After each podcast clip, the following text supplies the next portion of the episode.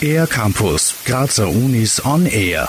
Europa fehlt Grundwasser. Bereits seit 2018 leidet der Kontinent unter einer starken Dürre. Das belegen Daten der beiden Satelliten Dom und Jerry, die im EU-Projekt Global Gravity-Based Groundwater Product, kurz G3B, die weltweiten Grundwasservorkommen messen. Indirekt beobachtet werden Massenänderungen im Erdsystem. Was diese Änderungen mit dem Grundwasser zu tun haben, weiß der Geodät Andreas Quas von der TU Graz.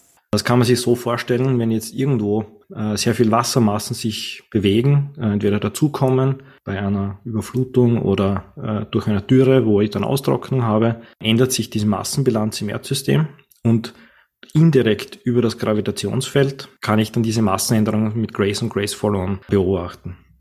Die Herausforderung dabei ist, dass nur die gesamte Massenänderung gemessen werden kann. Das heißt, die Daten machen keinen Unterschied zwischen Seen, Flüsse oder Gletscher. Daher benötigt es die Kooperation mit allen anderen Partnern und Partnerinnen des Projekts. Seit 2002 werden Daten gesammelt. Sie belegen, dass Europas Grundwasserspiegel seit einigen Jahren konstant niedrig ist. Dort sieht man relativ deutlich, dass wir seit 2018, 2019 in einer der stärksten Dürren sind, die es mit Zentraleuropa gegeben hat. Und genau solche Studien kann man dann mit dem Datenprodukt, das wir produzieren, auch dann machen.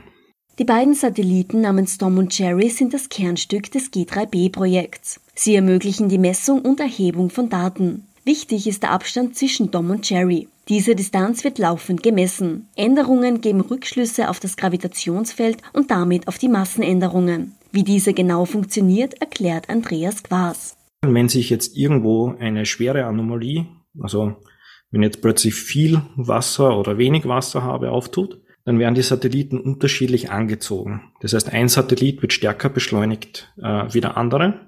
Die Distanz zwischen den Satelliten kann auf Mikrometer genau bestimmt werden. Zum Vergleich, ein menschliches Haar hat einen Durchmesser von 50 Mikrometer.